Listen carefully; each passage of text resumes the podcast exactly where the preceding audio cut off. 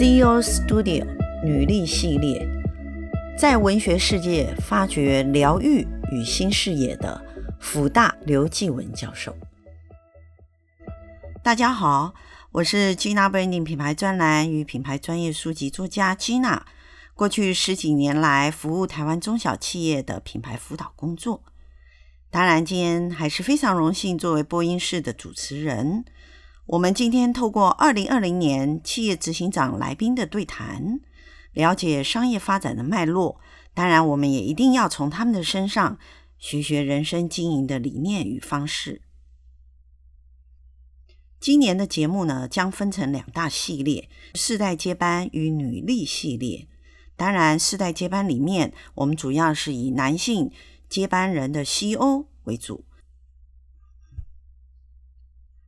在今年的女力系列当中，我们当然一定会邀请台湾企业的女性领导者，谈谈他们在企业中如何突围，如何在所有的产业当中建立他们不可抵御的西欧人的风范。今天我们非常荣幸邀请到台湾学界的女力领导人之一哦。就是辅仁大学外语学院院长刘继文教授。今天刘教授要在线上和我们分享，在文学领域当中，他如何来自我疗愈，并建构自己的专业领域和人生，进而谈到如何透过文学来和世界社会做接轨。当然，我们也请刘教授谈一谈。他自己在教职这个领域上，以及现在的院长职务上，他对于自我的期许有怎样的看法？现在我们来听听他怎么说。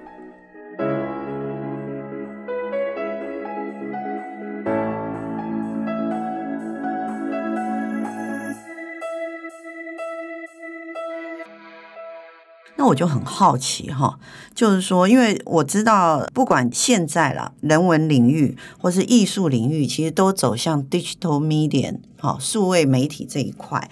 那不管是改编电影，或者是所谓的电玩游戏，或是戏剧里头加入文学，其实它都会在 digital media 上面哈，都会有串联的。对对。那那我也想要了解一下，就是说。以院长的角度来讲，因为文学跟艺术是 link 在一起。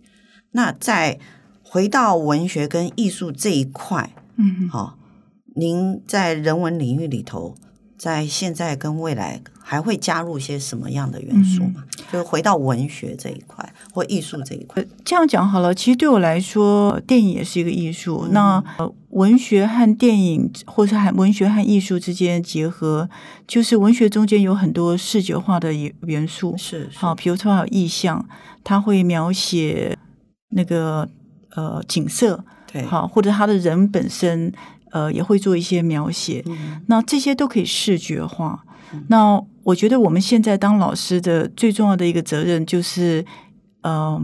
试图跟我们现在非常视觉化的学生沟通，嗯、所以把文学视觉化是非常重要的事情，或者文化视觉化。嗯、所以文学怎么样和呃绘画结合？是好，文学和绘画中间怎么样同时在讲一些故事？嗯、好，那这些都是呃，它可能可以结合的方式，或者是说是呃，文学和呃雕塑。嗯，好，所以我们其实呃最基本的所谓的文学分析，文学分析也是艺术分析，嗯、所以我们会呃教同学了解不同的艺术语言啊，包括音乐，文学怎么样和音乐结合，嗯、好，然后呃音乐语言有什么特色，广告语言有什么特色，嗯、那这些都是文本分析，所以我我也会觉得就是呃外语或者是一个文学文化的研究。它其实是四通八达的，是是，是，对，它可以连结合很多的领域，因为文学研究、文化研究本来就是研究语言，嗯、不同种的语言，好，甚至食物也是一种语言。那其实其他领域，他们也在用他们自己的语言在沟通。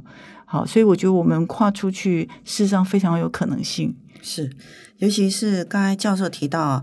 将文化视觉化的沟通，因为通常文学都是用文字，对，然后阅读者在脑筋里头不同的想象或不同的解释，这个文字就会产出不同的自己脑中的视觉化，感觉起来文学未来会更走向高科技的感觉，会 会会，呃，不，当然这其实是看个人抉择。以我自己来说，呃，最先是一个研究者，然后是一个教师。嗯、那我在当教师的时候，我觉得我的学生是我跟世界连连接的一个很重要的一个媒介。是好，因为我要怎么样了解年轻人，嗯、就是透过我的学生。嗯、可是，呃，我觉得我事实上是在象牙塔里面。嗯，可是现在我要做的反而是说，我要引导我的学生进入这个世界。那怎么做呢？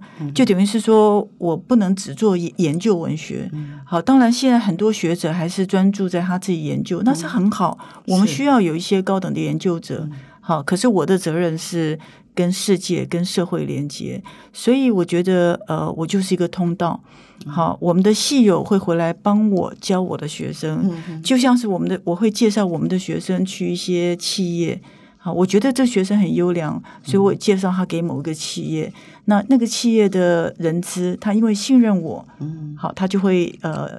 考虑面谈我的学生是是对，所以这都是一个就透过我呃产生的一些通通道。嗯、那我觉得很多老师都可以做同样的事情。是，我相信这是嗯刘教授把自己的教职说原本只是单纯的教育单一通道的方式，我给嘛哈。对。那现在是透过学生经过我这个通道，然后再得到另外一个。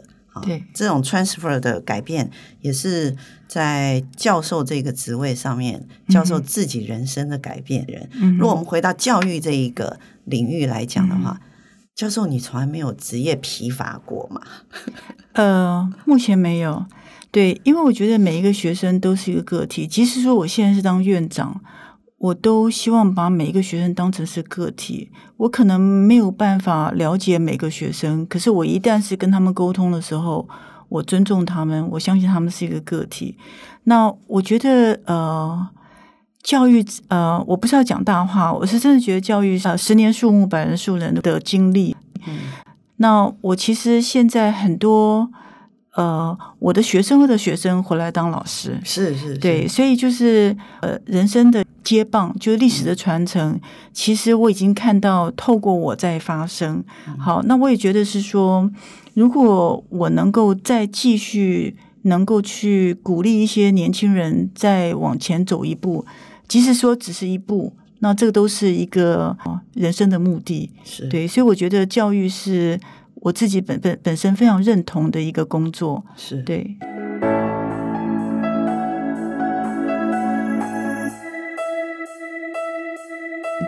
因为您会有这样的比较 open mind，然后比较 soft 的，嗯哼，这种心态，就是很柔软的心态。嗯，因为面对学生真的是百百种，可是你用很柔软的心去看待他是一个独立的有机的一个个体，对，所以他任何的行行为或者任何的回应，你都很柔软的去面对，对。这非常不容易。这会不会是跟您在文学上，你自己本身也是在文学上自我耕耘很久的影响呢？我觉得有关，呃，我也觉得跟呃，我觉得文学和我的人生实际上是呃完全结合的。那就像是我们小时候，有时候会想要用成语来表达我们自己。嗯，那因为我念了这么多文学文化的文本，我就常常会把我自己的经验跟这些文本结合。那个《失乐园》里面有一句话叫 “surprise by sin”，嗯，就是被罪恶所惊讶。嗯，呃，那我自己的感觉是，这个人生的历程中间常常是 “surprise by death”，是真的是这样，嗯，就是。呃，以我个人经验也是一样，就是我父亲是突然心肌梗塞过世，是是，所以呃，我之前完全没有准备。是，那后来呢，我也经历了几次我学生突然过世，嗯，好像比如说，我昨天还在找那过去的经验，有一个那个华航的大员的空难，是是，对，那那一次确实是台湾空难史上最惨痛的经验。对，那。呃，我的学生就是机长的女儿。哦、然后我昨天在找的时候，发现有一个歌手，她就是机长的侄女。是，这这个歌手叫做康真婷。嗯，我觉得人人生好巧，就是呃，我就在那个报道上又看到我学生的照片。嗯，好，所以我觉得呃。我对于学生的感觉，我们有一句成语叫做“树欲静而风不止，子欲养而亲不待”。那我常常会感觉是，呃，老师欲养而学生不待。好，因为呃，有些学生就这样过去了。嗯，对。那呃，比如说有很多学生，很多系友，呃，在英文系五十周年的时候帮助我，因为我那时候是系主任。是。他们帮助我去庆祝英文系的五十周年，嗯，然后我们做了很多很重要的活动，嗯，邀请了过去所有的系主任都回来，那是一个非常非常温馨的一个活动。那一次的庆祝活动还包括访问菲儿、访问九令等等，嗯。可是呢，其中一位学生也过世了。是，好，然后我这次就昨天还在回忆，在看那个呃影片的时候。我有看到说，同一届另外一个学生其实也过世了。嗯，好，所以我觉得，嗯、呃，人生真的很短，所以，呃，如果我们能够珍惜每一个我们接触的人，即使说这个接触是很短暂的，嗯、都很重要。是，我我想教授刚刚讲的，他讲的就是一个非常真实的现在。嗯哼，像我们现在，我们正在线上的时候，我们其实不知道在某个地方。的地球上人类会不会因为新冠疫情而又多增加了几个过世的数字？哈，可是，一旦它发生在你周遭你认识的人的时候，嗯、你就会发现，原来人生就是这样的仓促。对，我我记得我曾经有一个过世朋友跟我讲过，他说，人生的无能为力的事其实是非常多，而死亡是最。明显的一件事，那他也是忽然意外过世，嗯，所以那时候他过世的时候，我也是忽然觉得，原来最无可奈何、无能为力是叫做死亡，嗯，好，那所以这就会牵涉到说，文学这件事情，除了我们刚才提到人文领域的转型，文学院的同学们，或者说你本身有文学涵养的，你要如何把你这一块奠定得更好、更深厚？然后作为你自己人生职场的部分，当然我相信文学对于自己人生的自我疗愈，它应该也有。对，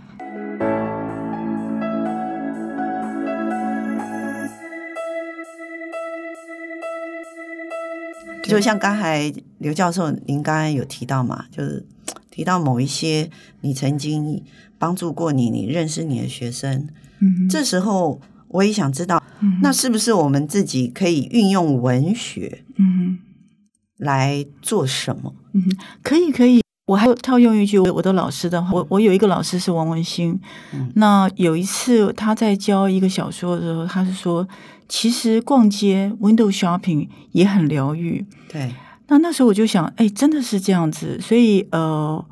我后来就把这个当奉为圭臬，就是我觉得其实看别人的人生，就像是你在街上逛街，看街上的种种人物，对，都是疗愈。好，那当然是说，如果有些人对于阅读有耐心，那进入了这个世界。那它其实它的疗愈效果会更大，嗯，因为就是我们我们不只是因为我们在街上逛街的时候是看到表面，对。哦，知道说哎，这个世界其实是很多彩多姿的，嗯，好，我不需要关在我自己的那个小世界里面。是，那如果我呃看小说或者我看电影，我是进入一个更广大的世界，嗯，那我能了解他们的故事，他们的人生。那这个疗愈效果是非常大的，嗯、而且其实呃不只是疗愈而已，我觉得是发展同理心。嗯，我觉得发展同理心很重要。像你刚刚讲的那个 COVID-19，呃呃新冠肺炎，肺炎对，呃，我觉得台湾人现在应该有同理心，因为呃这个世界其实。它会怎么发展很难预料。那世界上有多少的人在因此受苦难？我们真的是最幸福了，所以我们要惜福。那同时我们要知道说，呃，这个世界怎么发展，我们应该要关心，呃，尽力能够积极的工作，然后把呃我们的关关，就即使说我们不能帮助别国的人，至少我们彼此之间互相关怀，那这个正面的能量就会传出去。是是。所以我们可以看到，其实文学不仅是耕耘你的职场很重要，你可以选择的一个哈，嗯，一个技能，我们把它当成技能，它是技能哦。对对。那当然，它对于你自己静下心来面对自己，对，也是一个非常容易随手可得的一个工具。对，你可以拿来疗愈自己，或者说自己静下心来面对自己。透过文学，一些专业的人，嗯、他在讲他的心理的世界，嗯、然后你互相辉映，也是一个非常重要的哈。嗯、您在做这样的几领域的研究，嗯、您是如何自己来建构这样的专业能力？嗯哼，好，我们回到这一块来谈哈，嗯、因为政治这边也不是教育学者需要去涉入的。嗯，好，呃，我解释一下好了，呃，我先讲一个我年轻时候的经验。嗯，呃，我在大学的时候曾经有一次到呃一个高职去代课。嗯，好，那代课只是带那个他的。口琴社，嗯，那我当时碰到的学生，我突然惊觉到说，我不知道怎么样跟他们沟通，因为呃，突然之间他们好像从另外一个社会来的，嗯，好，那从那次开始，我就自觉到我的社会很封闭，那我也觉得我应该要开放我的社会，所以我自己研究的过程中间。我觉得，我觉得我的走向是做连接，而不是专注在某一个领域，嗯、一直终身研究。是，是其实我们呃外语学门或者是文学领域，呃有一些学者很让我令我敬佩，他们可以呃研究一个作家研究一生。那我是一直做连接，那透过连接，我由美国到加拿大。啊，由加拿大透过他的作家和导演到黎巴嫩，到以色列，到南非，到印度等等等等，到很多国家，甚至到东南亚。那对我来说，其实呃，文学是最好的一个连接管道，文学或电影啊，是一个最好的连接管道。因为，比如说以黎巴嫩来说，呃，我们最近有一个很有名的片子叫做《你只欠我一个道歉》，它是那个。好像奥斯卡最佳外片提名的，是，是对。那那个就是在讲黎巴嫩的种族纷争。嗯，那我从看那个片就想起来，哦，小时候我一直有听到黎巴嫩内战。嗯，好，所以整个历史就连接在一起。嗯，那再加上我对我的我的小说的研究，我开始对黎巴嫩的人呃非常关切。嗯，可是这不见得说意味着说我站在黎巴嫩这边，我。不同情以色列，或者是说，在以色列这个国家里面，他有呃以色列和巴勒斯坦人之间的纷争。呃，我其实并没有选边站。好，可是我从不同的故事中间，以色列也是一样。呃，因为他原来是犹太裔的，所以整个犹太大屠杀的故事，一直到现在一些呃犹呃以色列的电影，还有黎巴嫩人的故事，我都很关心。那从这些故事中间，虽然说这故事只是一个啊、呃、电影假的，嗯、它不见得是真的。嗯、好，可是从这些故事中间，从这些角色中间，我觉得我真的了解了他们的人，我了解了他们的呃伤痛，好，或者是每一个文化它都有美丽与哀愁，所以透过这些了解，我知道尊重不同的人、不同的文化。嗯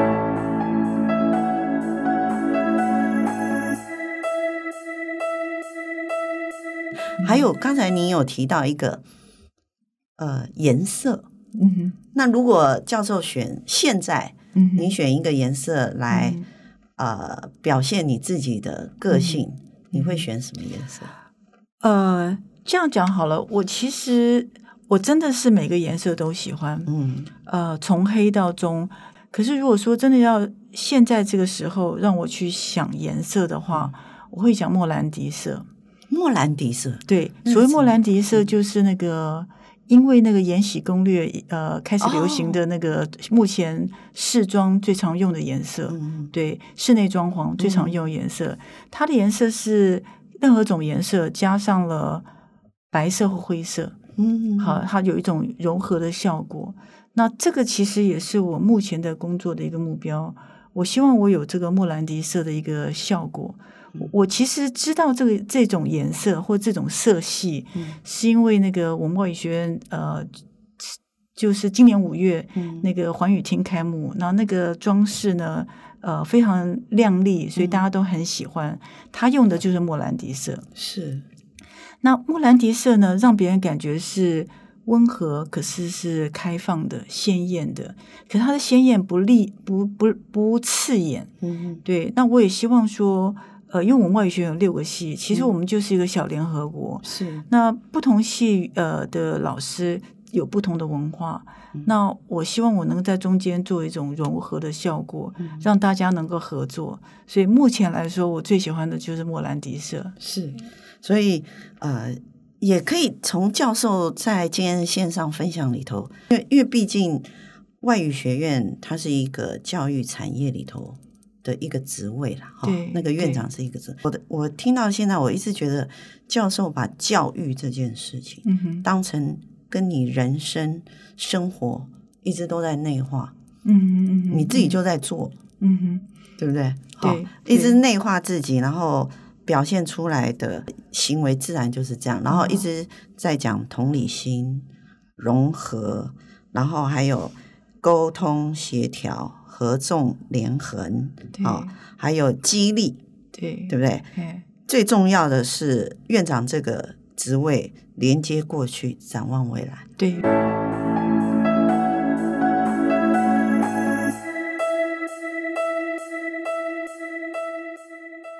今天我们非常谢谢刘教授在线上无私的分享。由于从教授的分享当中，我们可以深切了解到，教授在他的专业领域当中，由于是文学的领域当中，如何来疗愈自己，进而建构自己独特的生命经验。当然，从文学的专业当中，他不断向外建构非常多的跨领域的连接，而这种连接的初心，就是为了。他在教职与他教育学生职涯当中，他始终努力不懈的工作。刘教授他不仅是一位专业的研究学者，当然在作为教职与院长的职务当中，他其实就像企业当中的领导人一样。我相信，在他今天的分享当中，我们可以深刻的了解到。教授他身为领导学院前进的一个火车头，他如何连接学院与跨产业的关系，进而全力在教育这个领域上的用心。今天我们非常谢谢教授在线上的分享，我们也期待下一次教授再来为我们分享一下文学与科技之间跨域连接的成果。